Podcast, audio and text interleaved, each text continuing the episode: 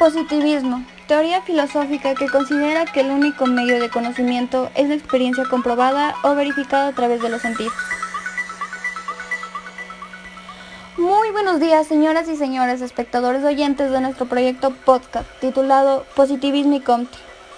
Nuestro eslogan, Viajando por el mundo de Occidente.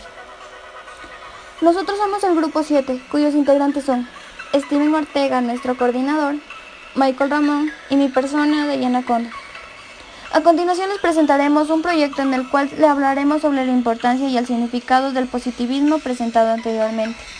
También se hablará de temas muy importantes como por ejemplo sus fases a través de los siglos. El positivismo filosofía positiva es una corriente filosófica que afirma que el único conocimiento auténtico es el conocimiento científico y que tal conocimiento solo puede surgir del método científico, siendo el ejemplo ideal de las ciencias físicas que triunfan claramente en el dominio de la naturaleza y en las aplicaciones técnicas en las que ella se deriva. Como consecuencia de esta postura, los positivistas critican la metafísica como pseudociencia por buscar lo que está más allá de la ciencia.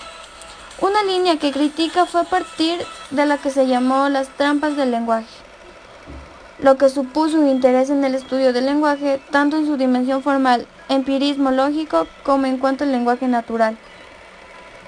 Estudiando los juegos del lenguaje y dio lugar a una filosofía analítica.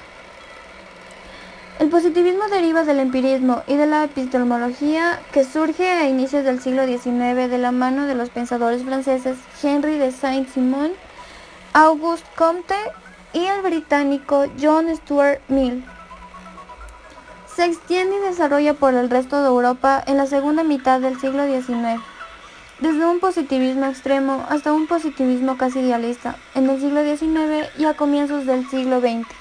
Ofrecen un riquísimo panorama de autores y escuelas, todas bajo denominación positivista rasgo común que caracterice a todos ellos de la aceptación del conocimiento científico como única forma del conocimiento legítimo y el rechazo de la metafísica como pseudociencia.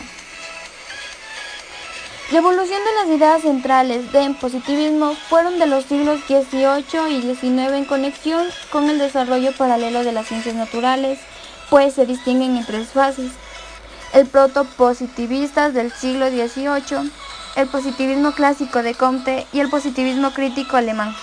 Estas fueron las fases en las que corresponden los diversos estilos de la historia.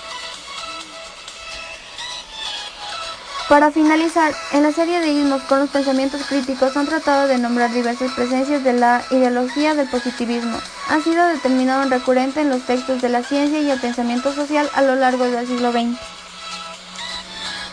Y bueno, queridos espectadores, esto ha sido el final de nuestro proyecto. Agradecerles cordialmente por darse su tiempito para informarse sobre temas invaluables que llegaría a ser el positivismo en Comte. Un gran aprecio y se despide el Grupo 7.